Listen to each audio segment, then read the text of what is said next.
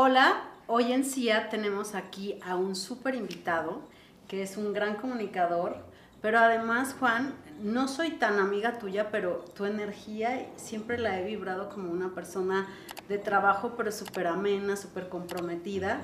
Y creo que eres una persona del medio de las que están súper comprometidas con su trabajo, pero además siempre te veo amable, de buena, ¿sabes? Es que a veces trabajando en esto vemos a la gente y pues como muy soberbia y a ti siempre, siempre que me topé en un pasillo contigo fuiste súper amable y entonces siempre dije, ay, Juan es como una de las personas con las que a mí me gustaría trabajar. Y me da mucho gusto tenerte hoy aquí y gracias por haberte hecho el tiempo y el espacio. ¿Cómo, ¿Cómo es tu vida y cómo llegas tú a los medios de comunicación? Porque además vienes de una familia numerosa, ¿no? Eh, tienes muchos hermanos. Tengo, sí, muchos hermanos, tengo 11 hermanos. Este, híjole, ahorita no los he visto a todos y eso me, me apena mucho porque hay veces, sí es importante la familia, ¿eh? muy, pero muy importante la familia. Eh, tenía más oportunidad cuando estaba en el anterior trabajo porque eh, como que me quedaba más cerca, ¿no? De mi domicilio. Y ahora que tengo este trabajo que me queda más retirado, pues, híjole, inviertes mucho tiempo. Fíjate que sí, no los he visto, voy en el metro y siempre observo, me llevo el carro hasta Ceú, de Ceú tomo el metro y llego a Juárez, ¿no? Y de ahí me voy. Y yo decía, ¿por qué el señor va tan cansado así, no? ¿Y por qué la señora va así? O la gente va cerrando los ojos, echándose un sueño.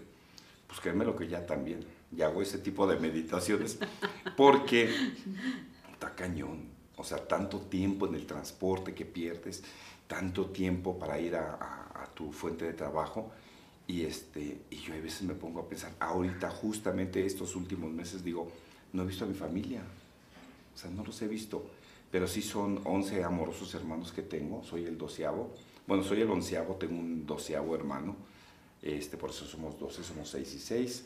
Ah, son 6 mujeres y 6 hombres. Sí, sí, y tenemos muchos sobrinos y a muchos nietos sobrinos, y, pero es bien bonito. La última vez que los vi fue el 29, justo hace un mes, 29 de octubre, en la boda de mi sobrina Carmelita.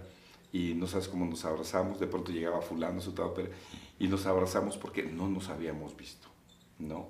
Y en la pandemia, pues no nos vimos. Hay veces yo tenía que tocar la puerta y desde lejos, como con un palito, dejarles pues algo para que tuvieran o algún detalle mío de mi parte y todo. Pero hemos sido una familia muy afortunada porque pues estamos muy unidos muy padre, ¿no? Y yo creo que la Pero ¿cómo es ser un onceavo hijo? Porque, o sea, siempre dicen, no, pues ya, no sé, yo no tuve tantos hermanos, pero te dicen, no, pues ya el último ya pasaban los zapatos de todos por mí, o sea, como que dicen ya, no, sé si falta atención o no, o cómo, o cómo, tu mamá le hacía para poder darle atención a, a 12 niños. No, no había atención, honestamente, y mi mamita, pues la adoro, allá está en el cielo y todo lo demás Conmigo yo creo que sí hubo mucha tensión.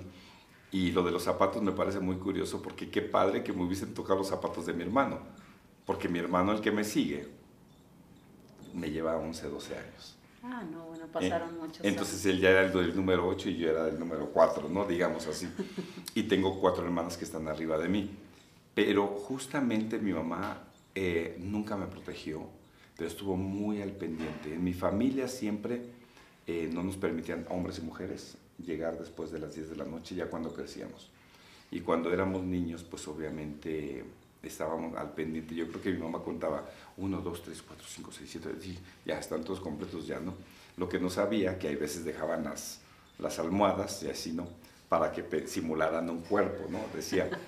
Pero... para que contara el Para que contara. Fíjate que cuando yo me acuerdo, se había casado ya, creo que dos o tres de mis hermanos vivían ahí mismo en la misma casa.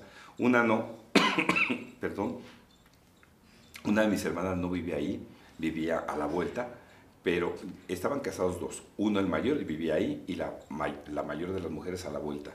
Y me acuerdo justamente, mi hermana trabajaba en la marina y dormía con mi hermano, el mayor, en un cuartito porque ya eran trabajadores. No había que interrumpirlos. Los separaba. Ajá, eh, en un cuartito bien chiquitito, bien pequeñito, ¿no? Cada quien con su camita y todo lo demás. Y, y arriba tenemos todavía un recovequito bien chiquitito arriba de un baño es como un tapanquito, que será de un metro más o menos de altura, dormía mi hermano Chavo en la paletería, ahí en la paletería. Y ya en una accesoria que tenía. ¿Tu hermano Chavo es de los más grandes? Eh, mi hermano Chavo es el que me lleva 12 años. Ah, el que te lleva. Nino ya trabajaba y vivía ahí. Y mi hermano Jesús, el mayor, mayor, mayor, vivía arriba, ¿no? Hizo dos cuartitos con su mujer y todo lo demás. Entonces es Jesús, está Salvador, está Nino todavía. Eh, Rufino ya se había ido. Y Ramón y yo éramos los más chiquitos. Ramón y yo dormíamos en una cama y mi hermano en medio, porque nos peleábamos. Y mis otras tres hermanas juntas. O sea, había muy poquitas camas. Pero eso era maravilloso. No había puertas en las... bueno, en el único baño que teníamos, que era un baño regadera y todo lo demás. Entonces era pues muy padre. Pensé yo que era lo normal, ¿no? En las familias. Comida nunca faltó. Siempre había unas ollas gigantes de comida y yo creo que ahí, hoy por hoy, cuando estudias y cuando la cabeza se llena de, de inteligencia emocional, determinas que obviamente el amor que te profesan tus papás es a través del cuidado, de la comida, del cobijo, que nunca me faltó cobijo, zapatos, jamás ni alimentos.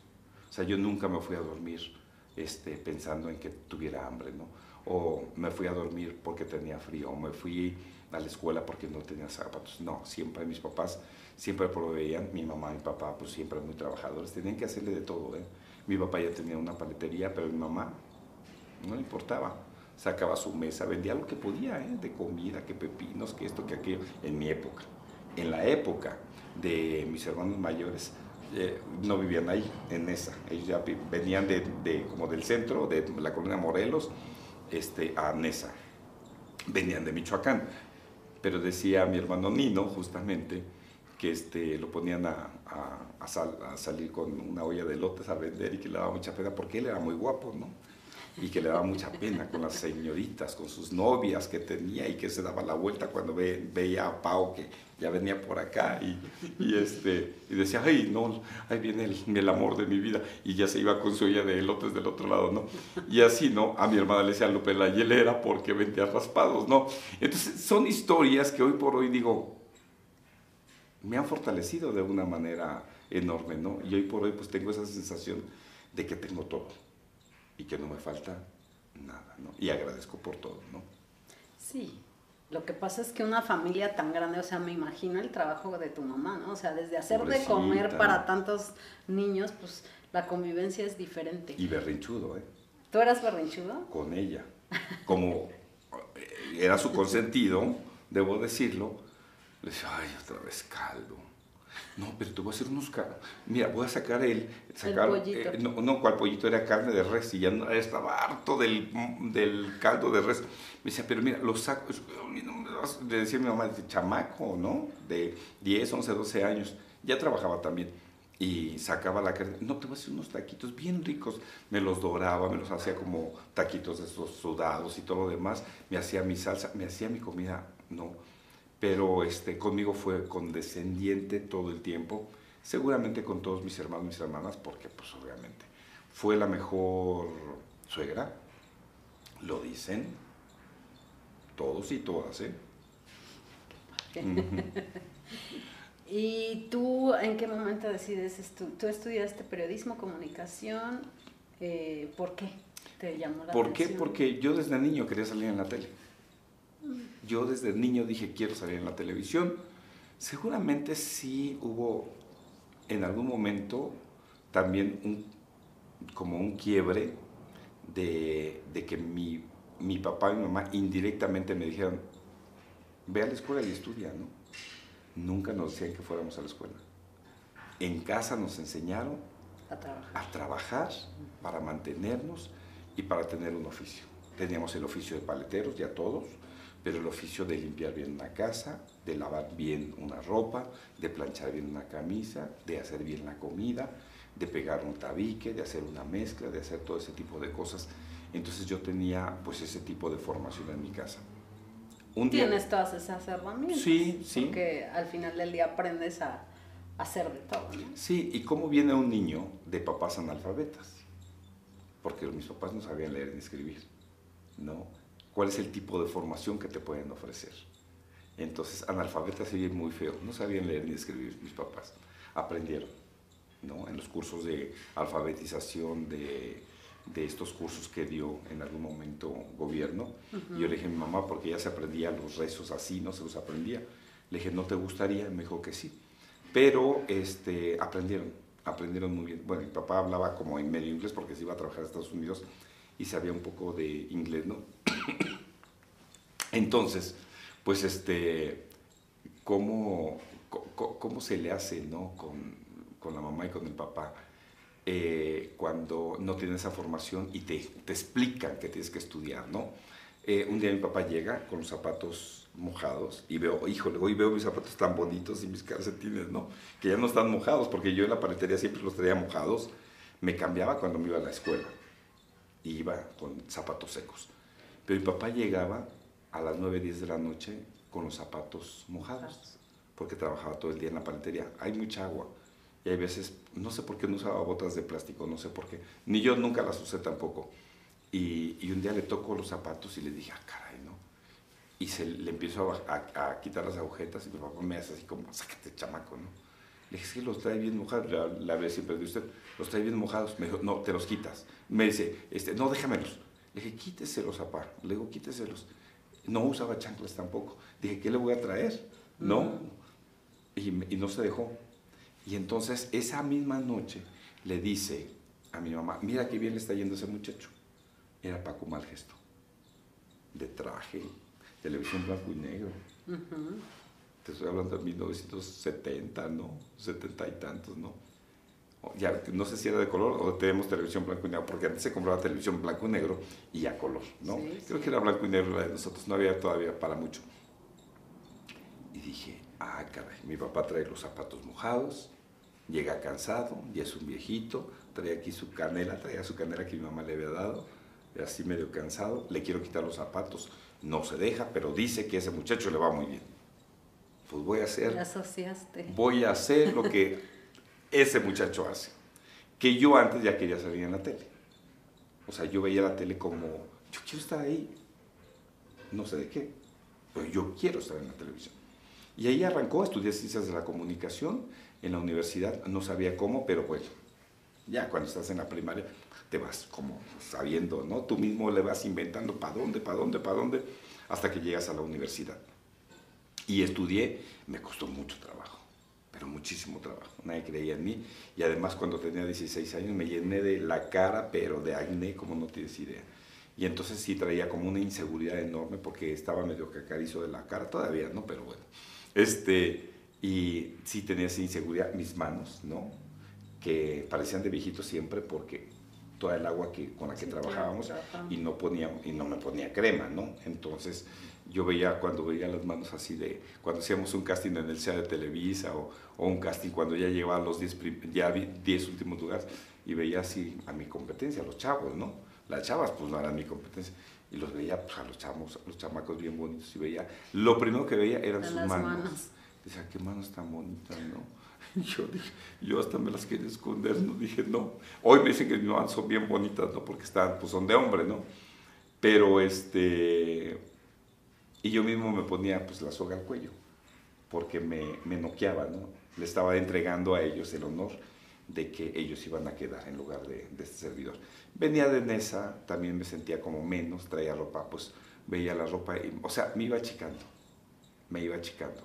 Eh, pero finalmente entro por las ganas, por la actitud, por el trabajo, por el deseo de estar, porque nunca me desconecté de lo que yo quería y finalmente lo logré. Estoy celebrando casi 30 años de estar en, bueno, 26 de estar en la televisión, 4 años de estar en los medios de, más 4, 30 años de estar en los medios de comunicación. Y, este, y eso pues obviamente ya te da seguridad. Ahora no necesito una ropa fina, una ropa de marca o una etiqueta, no ocupo tampoco que me eh, a esconder mis manos, este, no, bueno, lo vas, lo vas trabajando en... Ah, hay cosas muy importantes. Durante el camino y entiendes que al final del día eso no es lo importante, pero sí te hace sentir inseguro en algún momento. Sí, sí. Y, por ejemplo, y este mensaje es para los chavos que a veces eh, piensan que no pueden hacer las cosas precisamente por lo que me pasó a mí, pero hay que cambiar el chip, chavos o chavas, ¿no? Hay que cambiar el chip de que, pues no importa, y además no hay juventud fea, siempre la juventud es bien bonita, ¿no? Y entonces, pues ya cuando, imagínate, yo como productor, pues quisiera, cuando ves a, la juventud, dices, qué bonita, energía, juventud y todo lo demás, y entonces dices, pues quiero recuperar a fulano, su tema perengano. A veces no nos fijamos ni en la ropa ni nada. Te fijas sí un poco en la piel como productor. Sí. Y en la carita también para ver si registran bien. Pero si tienen talento, si tienen carisma. Sí, el carisma, ¿no? Y si saben hablar, ¿no? Es súper importante lo que reflejan. O sea, hay gente que, que, que, la energía y el carisma es lo que cacha la cámara y eso es súper bonito. Que era lo que yo te decía a ti. O sea, yo siempre te captaba como con una energía como súper bonita, ¿no? Como como una persona súper dispuesta todo el tiempo y eso, eso se agradece. Nunca me he sentido que pertenezco al gremio del ego. No, sí, no. Pertenezco al gremio de la comunicación, de la televisión mexicana. Ayer que fui a una comida con mis, otra compañía en la que trabajo, la gente se tomaba fotos conmigo y había personajazos ¿eh?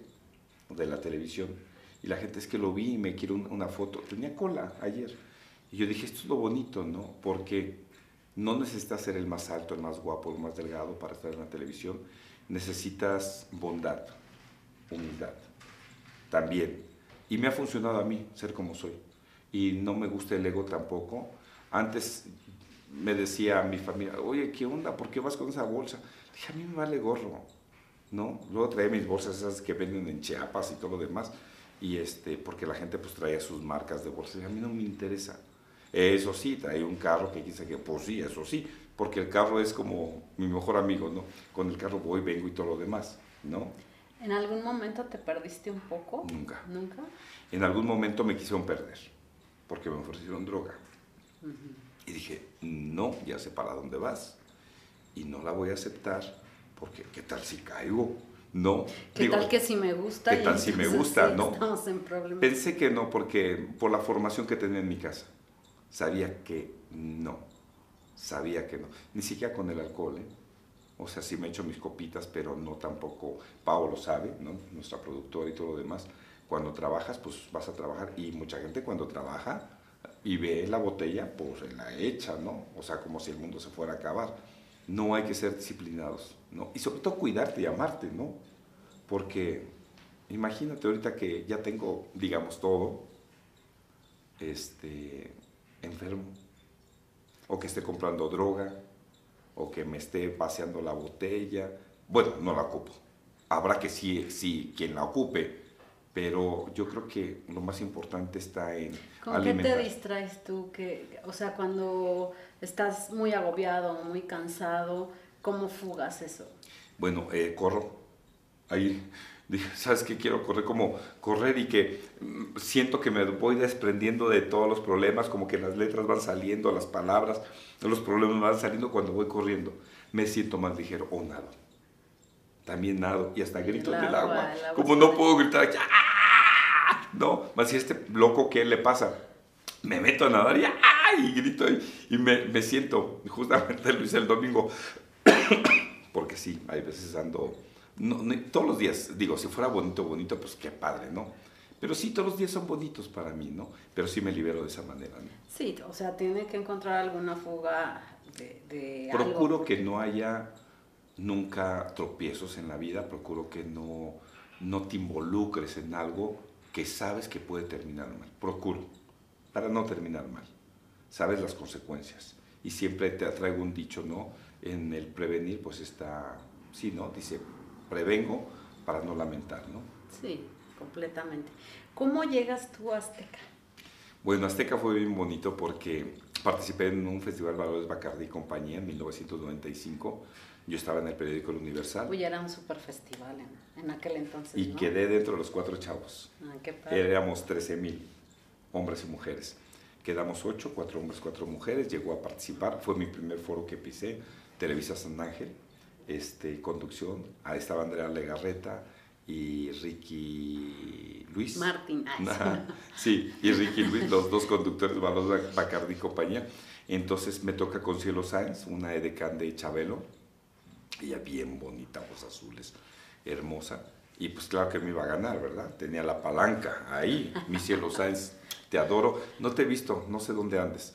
Pero bueno, ella me elimina, pero yo ya quedé en tercer lugar, ¿no? Este, de la competencia. Y ahí conocí un chavo que se llamaba Juan Manuel Farías y él, él me invita, él ya lo conocí, pero él no participó. Y sabía que trabajaba para el Universal.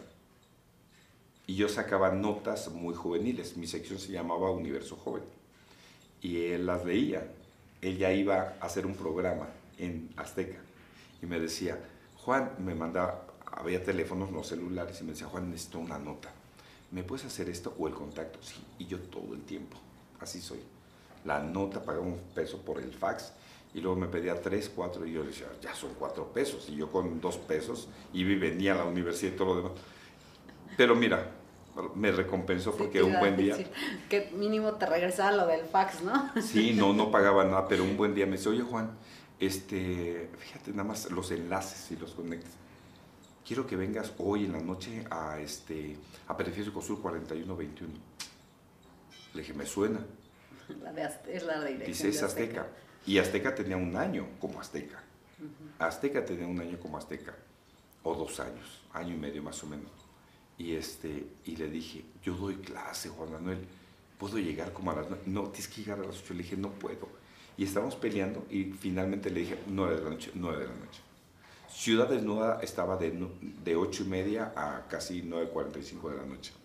Cuando yo bajo las escaleras, entro, muy amable en recepción, entro donde está pues, la persona, me dicen, ahí está, de, de aquel lugar. Y bajando las escaleras me encuentro un señor de ojos azules, con unos lentes de fondo de botella, y le digo, buenas tardes, buenas noches. Le digo, disculpe, busco a Juan Manuel Farías y me dijo, ¿tres material? Le digo, sí, aquí traigo esto porque me había pedido material de un comercial que hice de, hice de App y de mi participación en Valor de Packard. Dice, ven, vamos a verla. La vimos, yo pensé que ya alguien me está esperando por arte de magia, ¿no? La vio, me dijo, ah, muy bien, mi latín mexicano, me dijo. Vas a ser mi latín mexicano Y yo dije, ah, ok, perfecto. ¿Conoces Ciudades Nuevas? Le dije, no, no conocía Ciudades Nuevas y me dije, te voy a llevar. Y que veo el foro, Rocío Sánchez Azuara, guapísima, una muñeca. Y veo de aquel lado dos reporteros bien, así como muñequitos, bien cambiaditos, con ropa bien bonita. ¿no? Y me vi inmediatamente ahí, ¿no? Dije, qué padre. Y todavía le digo, ¿y Juan Manuel Farías? Sí, te iba a decir porque no era. Y me dice, le digo, ¿y Juan Manuel Farías? No, no, no, no, no, te vas a quedar conmigo. Le dije, no, es que yo vengo con Juan Manuel Farías, ¿no? Y me dijo, no, ahorita, vamos para acá. Y ella me dijo, no te vas a quedar de este lado y todo lo demás. Le dije, no, es que yo vengo con Juan Manuel, bien menso yo, ¿no? Y ya Juan Manuel Farías se atraviesa y me dice, no, no, no, no te lo vas a llevar, ¿eh? O sea, que ya se había robado a otros reporteros, que él había pedido. Y, y me dice, no. Le dije, yo no sabía, se estaban peleando por mí. Juan Manuel Farías y, y Federico Wilkins. Y yo dije, yo en ese momento dije, ¿qué, qué onda, no? ¿Qué está pasando? ¿Qué está pasando? ¿Qué está pasando? Y finalmente, pues bueno, ya, este, le dijo Juan Manuel, dijo, no, es un gran proyecto, yo te traía para qué y por qué, de jóvenes, pero quédate con Federico. Le dije, ¿en serio? No, o sea, y me dijo, sí. Al otro día, eso era viernes, febrero, al otro día era 28 y había, era año bisiesto, al otro día era domingo 29 y lunes primero de marzo. Me dijo, el día primero de marzo te presentas aquí a las 8 de la mañana porque vas a salir a trabajar. Tienes un mes a prueba. Yo le dije, podré llegar un poquito más tarde. ¿Mis clases? Le dije, podré llegar un poquito más. No, las clases en la universidad las daba solamente los viernes en la noche. Pero yo vendía paletas a las 10 y media de la mañana en una escuela en esa y le digo, ¿puedo este, llegar a las 12? Y me dice, oye chico, no, pero ¿por qué? ¿Qué tienes otro trabajo? Le dije, sí tengo otro trabajo. Le digo, doy clases, soy maestro de primaria. Le dije, déjeme, esta semana salimos de vacaciones y yo hablo con mi director. Él no sabía que yo vendía paletas, sino que le dije que, que, daba clases en la primaria. Y, y, nos fuimos la siguiente semana, la primera de marzo, que era previa a las vacaciones de Semana Santa. Y entonces dije, esa semana entro a las 12, las dos semanas de vacaciones, entro desde las 3 de la mañana si quiere, y la última, a ver cómo me capoteo. Bueno, no esperamos ni, ni la última. A la tercera semana me dijo, ve con la señora Cruz para que te contrate. Y ya no fui a trabajar. Pero cuando le digo, Federico, ¿y cuánto? Y le digo a la señora Cruz que me va a pagar. Y me dijo, chico, dile que 15 mil pesos. ¿Tú dijiste le dije, qué? Pero así mi reacción. Le dije, Federico, 15. y ya le tenía mucha confianza porque era un hombre que, que nos dio mucha confianza. 15 mil pesos, Federico. Chico, estás empezando, que quién sabe qué. Bueno, mira, ven, dile 18. Y yo me, pero así sentí como un balde de agua fría. Me doy la vuelta y le dije, gracias, Federico. Voy con la señora Cruz, le digo, señora Cruz, yo ya bien seguro. Señora Cruz, este, vengo a que me contrate. ¿Cuáles son los papeles que me, me va a pedir? Me dijo, pues quiero esto y esto y esto. ¿Te dijo Federico? Le digo, sí, señora Cruz. Le dije, 18 mil pesos. Oye, pero si le estamos pagando a todos 10 mil pesos. Federico, que 18 mil pesos, dale 20. Dice, ¿para qué se le quita la señora Cruz? Que no me ande refutando mis... No, me dio 20 mil pesos mensuales. ¿Sabes cuánto yo ganaba vendiendo paletas, dando clases, trabajando para el Universal, acudiendo de botarga, de decana, haciendo 20 mil cosas? Dos mil pesos al mes. Y cuando tú ganas 20 mil pesos, por eso le tengo tanto fe y tanto amor a, a, la televisora que me arropó, la TV Azteca. O sea, la historia que yo tuve en TV Azteca, además aceptaba morenitos, ¿no? Porque nunca pude entrar a Televisa. Iba yo a hacer mis casting, casting, casting para los programas, iba a hacer casting para el SEA, ¿no? Hice casting mintiendo, ¿no? Ya tenía como 28 años, 27, antes de entrar todavía a Azteca, todavía fui al último, hice como 12 castings. Desde que tenía 16 años hasta que tuve y no 27. A, a Latin, a Latin A Latin no lo aceptaban, no lo aceptaban a Latin, pero no lo aceptaban por las inseguridades que uno luego se carga. Sí. Sí, sí, por eso. Sí, y hoy pues, ¿Cuánto tiempo duraste en Azteca? 25 años. Es mucho tiempo. Sí, 25 años, 25 maravillosos años. Digo, mm, sí, hace un año y medio salí, justamente, pero no ¿Fue doloroso salir de Azteca sí, después de tantos sí, años? Sí, sí, sí, sí, sí, no sabía ni qué hacer. Se me secó la boca, iba temblando cuando salí yo de, de, de la oficina de, del director de talento. De verdad que iba temblando así, dije... ¿Pero qué te dijeron? Ya no... Me dijeron, no, por el momento pues ya al extremo se acabó para ti. Tú sigues en Azteca, me dijo, le dije, porque yo tengo mi creencia. Sí, tú sigues aquí, te estamos corriendo, me dijo, de, de al extremo. Le dije, ah, ok. Entonces yo sigo aquí. O sea, yo no entendía, yo sigo aquí, sí, tú sigues aquí. Y entonces este, le dije, ah, bueno, ok. Pero aún así yo dije, se me secó la boca, no podía ni hablar no podía ni articular. Se me secó la boca y ya cuando me salí dije, ¿qué pasó? ¿Y qué pasó? ¿Sabes qué pasó? No sé qué pasó. Bueno, sí, me dijo que estaba yo un poquito ya adulto, grande, viejito, que iban a renovar la plantilla por alguien más joven. Todo lo demás dije, ah, bueno. ¿Y sí? ¿Hay alguien más joven? Digo, sí, sí, ah, sí, sí, hay más jovencitos y todo lo demás. Y, este, y ya me salí, pero de verdad me salí temblando. Temblando, con la boca seca. Llegué a tu casa y lo primero que les dije, ¿qué te dijeron? Pues ya me dijo que ya no. Digo, pero dame un mezcal, por favor. Me echó un mezcal luego, luego. Y yo dije, ¿sabes qué? Quizá sea el empujón para renacer. Luego, luego pensé, soy muy objetivo, muy activo, muy con mucha actitud. Dije, sea, yo creo que algo. No lo asimilas, ni en un día, ni en ocho días, pero es un, es un duelo. Y un duelo lo puedes tener un día, dos días, un mes y si quieres toda la vida. Yo decidí que el duelo durara poco. Lo que pasa es que ahí, digo a todos los que hemos estado en las televisoras, es salir de la zona de confort a veces, en lo que estás acostumbrado a hacer y al principio cuesta trabajo, eh, es duro, es triste, pero siempre te va a llevar a, renacer. Sí, sí, y, digo, eh, me llegó mucha chamba, ahora trabajo mucho más, pero lo más bonito que ahora que trabajo mucho más, no conocía a tanta gente. Hoy conozco mucha gente. Sí, te rodeabas de los mismos. De los mismos. Y hoy una me lleva a otro, otro a otro, otro a otro, otro a otro. Tengo muchos eventos, muchas conducciones. Estoy en aplicación, estoy dando clases. Me llaman a dar clases vía Zoom, vía Internet. Me llevan a dar conferencias, cursos, a capacitar a empresas. Y yo digo, ¿todo eso sé hacer? Pues sí, todo eso sé hacer, ¿no? Aparte de que soy albañil, pero de los buenos. Tienes todas las herramientas. En, en, al extremo había, había ciertas cosas muy duras, reportajes muy duros. ¿Qué es lo más difícil o lo más duro lo que te tuviste que enfrentar? Porque sí había historias muy duras, muy fuertes, ¿no? ¿O qué fue lo más extremo que hiciste o lo que menos te gustó? ¿Qué, más, ¿Qué fue lo que más disfrutaste y qué fue algo que dijiste esto sí de plano? Bueno, disfruté mucho los viajes, la comida y la gente, que la gente siempre es maravillosa con uno.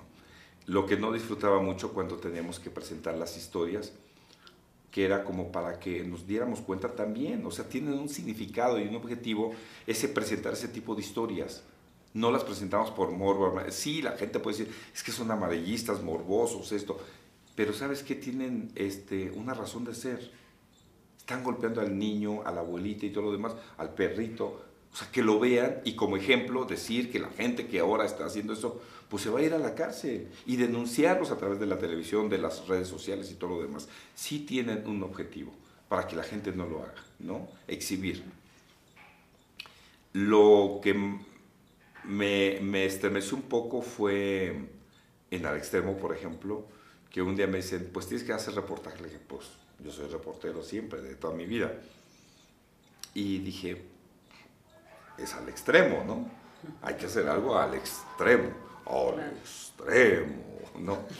Y este, dije, sí, vamos a hacer algo.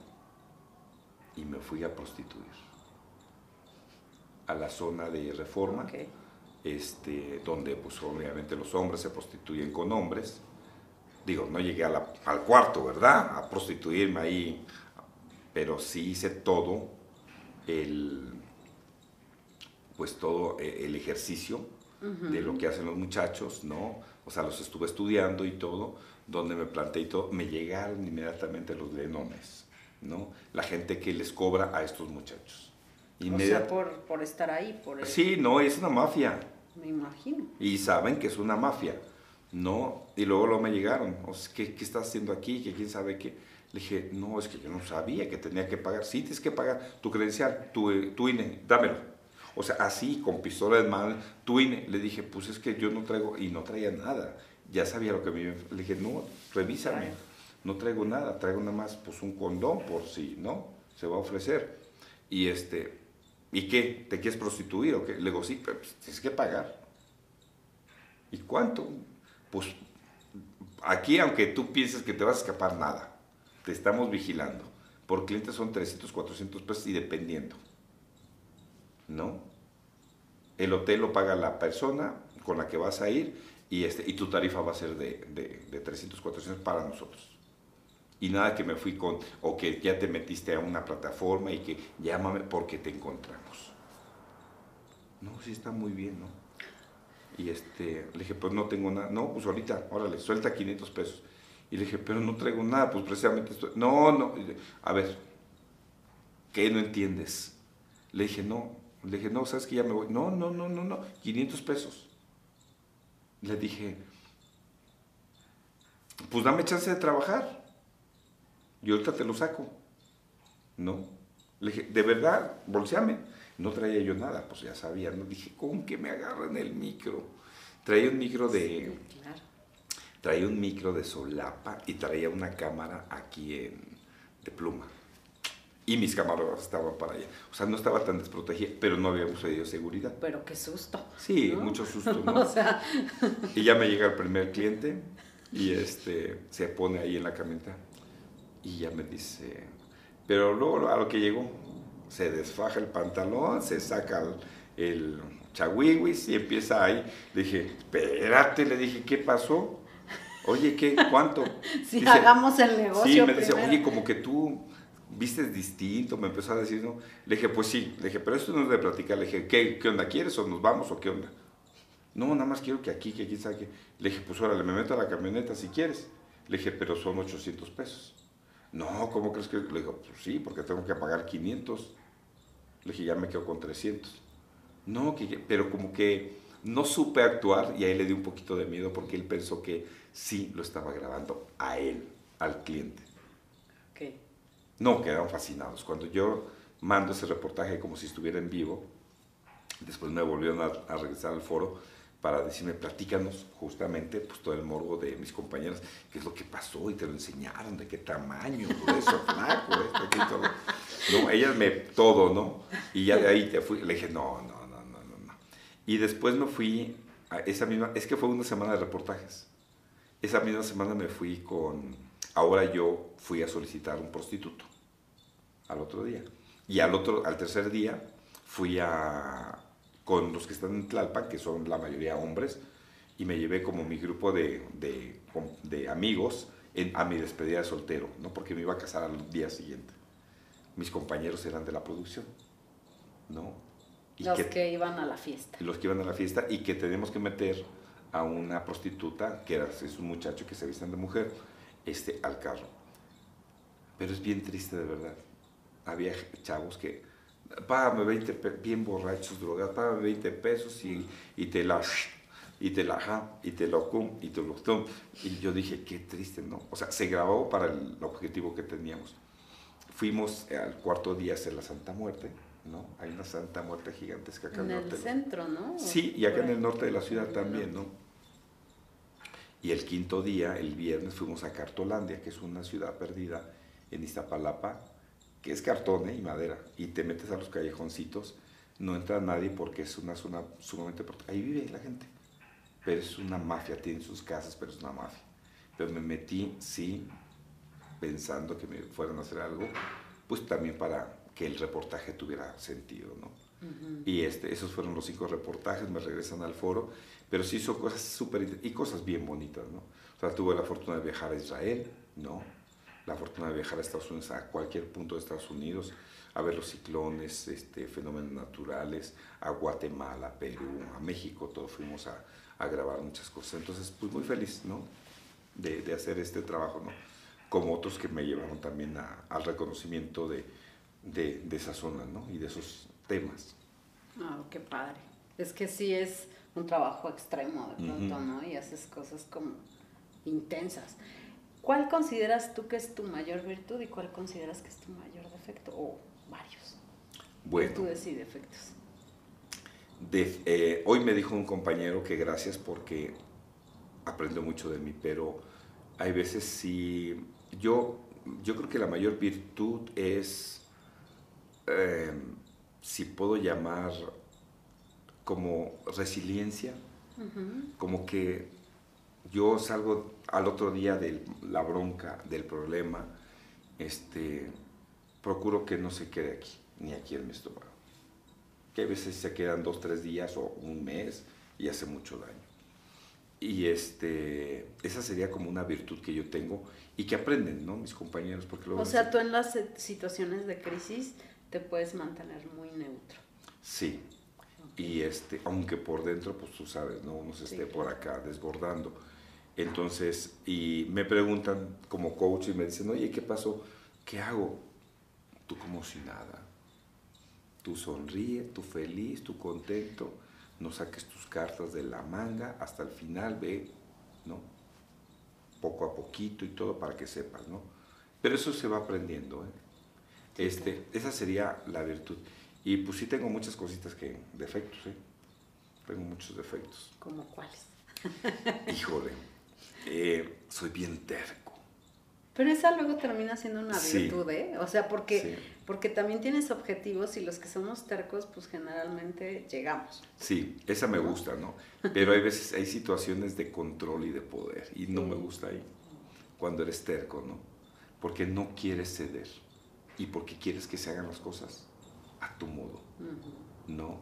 Y digo, no lo hago con la justicia, pero sí hay veces lo hago con pues cositas que, pues para mantener control y poder, y eso no me gusta, no me gusta, no soy así, pero hay veces tienes que, porque si no la gente se te pone aquí o te aplasta, ¿no? Entonces, y la gente a veces sí es este, no es tan frontal, no es tan honesta. Y luego te sales de aquí, ah, no, viste que quién sabe. Eso, eso lo atravesamos como los honestos. Tú eres como bien transparente. Sí, sí. Y luego todos creemos que todo es así y no, no es así. Que eso no me afecta tampoco. Yo sé cómo soy y yo digo, es tu bronca. ¿Y sabes qué? Veo así y los veo y digo, es tu problema. Pobre de ti. De verdad. Porque si no cambias de actitud, si no esto, pues te vas a enfermar, vas a seguir así. Y, este, ¿Y por qué inventas tantas cosas, ¿no? que tienes tantos trabajos? ¿Y por qué lo dices? Yo a veces ni lo digo yo calladito. Y ando trabajando de aquí para allá. Pues, hay veces cuando si me dicen, oye, que quién sabe qué, hijo, es que tengo que chambear. ¿Cómo? ¿No, ¿No es tu chamba aquí? No, tengo que chambear. No, pero sí. ese es un defectillo. Otro defecto es de que duermo muy poco, que ya me dijo la doctora que duerma más. Sí, porque el cerebro necesita descansar. La hormona de crecimiento. ¿Cuántas horas? Cuatro. No duermes nada, no. Yo duermo cuatro horas y, no pienso bien. Sí, yo también, o se nubla la vista, y ya me pasó ahorita, apenas ahorita, ¿no? A mis 55 años, mi hijita. No.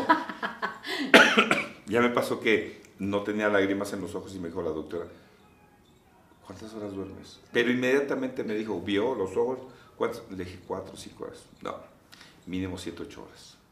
Ya como niño, como bebé. Pero desde siempre has dormido. Siempre, porque siempre he pensado que, como que pensaba yo que el dormir me quita el tiempo. Te, y hace perder productividad. sí, y yo mejor me levantaba para verle a mañana, para ver esto, y aunque estuviera cansado y todo lo demás, y seguía, seguía. No me gustan las siestas porque es de...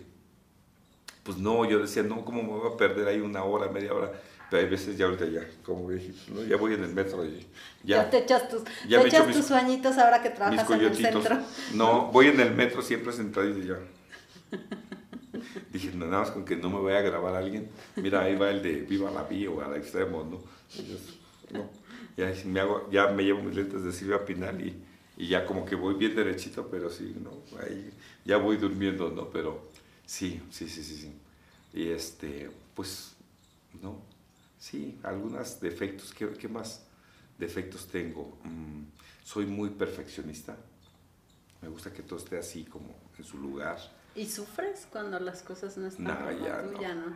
Pero sí me gusta la limpieza, no me gusta la puerques. No me gusta que sea puerca la gente o, que en la casa esté... Me choca eso, ¿no? Sí, me gusta que... O, mínimo, ¿no? Que termine yo de hacer algo y, y ponerlo en su lugar, ¿no? Para que pues no se vea. Claro. ¿Qué te falta por hacer a nivel personal y a nivel profesional? Profesional, eh, pues yo creo que sí, digo, me falta una plataforma digital, me falta un propio canal, me falta hacer lo que a mí me gusta, salir a la calle, reportear, informar, me falta hacer noticias, yo creo, si se da bien, si no se da tan bien, no es como, como cuando empecé que quería salir a la tele. Y me falta tengo muchos proyectos todavía para hacer de manera personal, porque yo construyo y quiero hacer todavía algunas cosas que las traigo aquí. Es como una casa, es como un edificio y los traigo aquí. ¿Haces construcción en tus ratos libres? Sí, sí. No tan, digo, me encantaría, ¿no? Pero son de cuatro o cinco pisos nada más. O una casita, ¿no? Pero que te deja, ¿no? Pero es bien padre, ¿no? Que la habitas y después la vendes. O hay veces, pues cuando es el departamento de moda de habitar los cinco departamentos o seis, no todas las casitas regularmente hay veces cuando se hacen en algún otro lugar, este, dices, ah, pues un fin de semana esto, ¿no? Y ya después la vendes. Pero sí, es lo que me hace falta, ¿no? Y me hace falta a nivel personal viajar, darme un tiempo para mí. Me hace falta. No te lo has dado. No me lo he dado. Es que cuando trabajamos mucho, porque yo sí hace unos años paré, y me dio un tiempo para mí, pero como cuando somos muy, muy trabajadores y, y, un poco obsesivos por ello, también te olvidas muchas veces de ti, ¿sabes? Y entonces estás en el hacer y en el construir y te olvidas y date ese regalo en algún momento. Yo creo que sí. De decir, estos tres meses no, no, no voy a hacer nada más que voy a ir a conocer o voy a hacer. O, o, más tiempecito. Yo creo que es tiempo porque de verdad la vida se va muy rápido. Juan, ¿tú crees en la intuición? Eh, sí, sí. ¿sí? ¿Cómo la, la sientes, la escuchas? ¿Cómo, ¿Cómo sabes que la intuición te está hablando? Yo creo que la, la puedo ver a través de una mariposa, un colibrí, y a través de las hojas que caen de los árboles. Siento que algo va a pasar. Eh, la siento en las manos, sobre todo en la derecha, en la izquierda no me gusta tanto sentirla, pero en la mano derecha. ¿Por algún motivo? Sí, porque una chava me, me dijo que cuando te, te da comezón en la izquierda es que tienes que pagar algo, se te va el dinero.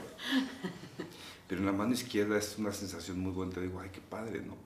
Me hago creer que esas cosas tienen un efecto en mí.